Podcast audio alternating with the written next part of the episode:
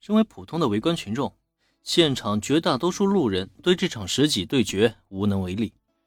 即使有几个仗义直言的路人开口，也根本就无济于事。不过呢，普通路人解决不了的事件，不代表没有人能够阻拦。全程看到这一切的原子，几乎都快要被气炸了肺了。长这么大，他就没见过这么嚣张的人。因此，在这一刻。他现在唯一所想的就是狠狠地教训那两个嚣张的男女一通。当然了，他自己肯定是没有这个能力的，就算是有，也现在使不出来。毕竟，即使打电话给铃木家出动，等到人到了，这边早就结束了。不过没关系，他做不到的事情，她的男朋友却可以做到啊！他对林恩可是有着百分之一万的信心啊！只要他出手，就必然能够帮助那个寿司师傅解除危局，甚至让那两个可恶的家伙重重的吃上一记苦头。李恩，咱们去帮帮那个寿司师傅吧。哎，先等等，还不是时候呢。可是他真的需要帮助啊！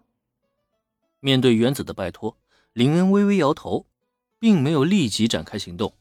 这不禁让原子万分的不解啊！原子是很了解林恩的。知道他身具正义感，绝对不会坐视恶人欺负弱小。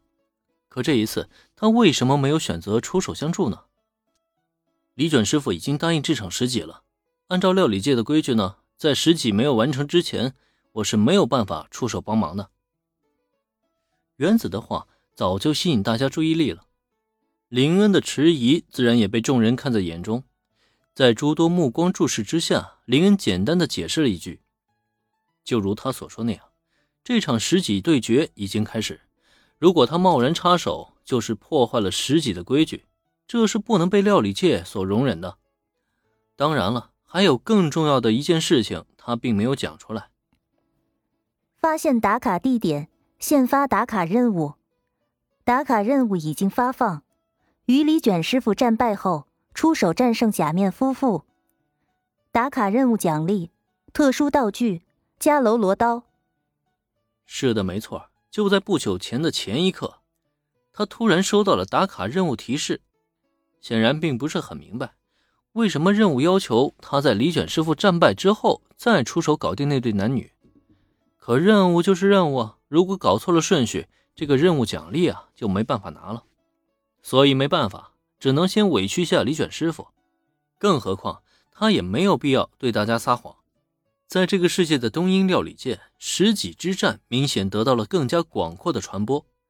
也正因如此，他才不好擅自出面，提前将这场对决中断。总而言之呢，林恩这边并不着急出手。再看李卷师傅与那对假面夫妇之间呢，在路人劝阻无效之后，也正式进入了对决的流程。按照十几的规矩，我们要选出奇数评委来决出这场对决的胜利者。为了避免你说我们作弊，我们可以从现场的围观群众中随机选出五个人，来判定这场对决的胜负。既然是十级，自然需要评委来选定胜负了。对面的假面男显然非常的自负，伸手一指人群，表示他不占李卷师傅的便宜，随即抽选评委，既公正又合理。可问题是，大家都很清楚，这本来就是一场不公平的对决。拥有顶级食材的假面男，摆明了在这场对决中占尽了优势。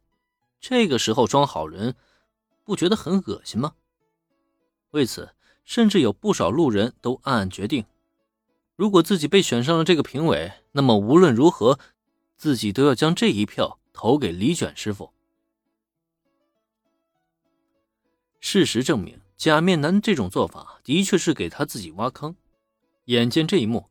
小兰完全是无法理解对方的做法，虽然他和原子一样恶心对方的人品，可他这么做岂不是必然要输给拥有人心的李卷师傅吗？不一定，料理是不会欺骗人的，在拥有强大实力的基础下，人心是能够被扭转的。如林恩所说，假面男自负是真自负，但是他显然不是一个真正的蠢货啊，能不知道自己这是在给自己挖坑吗？他必然是知道的，可他依旧还是选择这么做，这足以证明他对自己实力有着绝对的信心，认为自己料理呢可以扭转评委的印象，让他们做出最公正的判断。看样子，远月总帅说 A 级美食机构拉拢了一大批颇有前途的厨师，这话还真没说错。即使那对假面夫妇的实力啊算不得顶级，但恐怕也相差不远了。至少呢，他们可以赋予美食特质，甚至都有可能拥有提升料理品质的异能。可惜了呀，这样拥有大好前途的厨师。却沦为深夜料理人组织与 A 级美食机构的工具。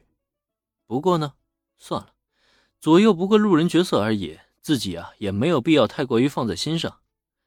总而言之，随着假面男的开口，随机挑选评委仪式也很快进行了起来。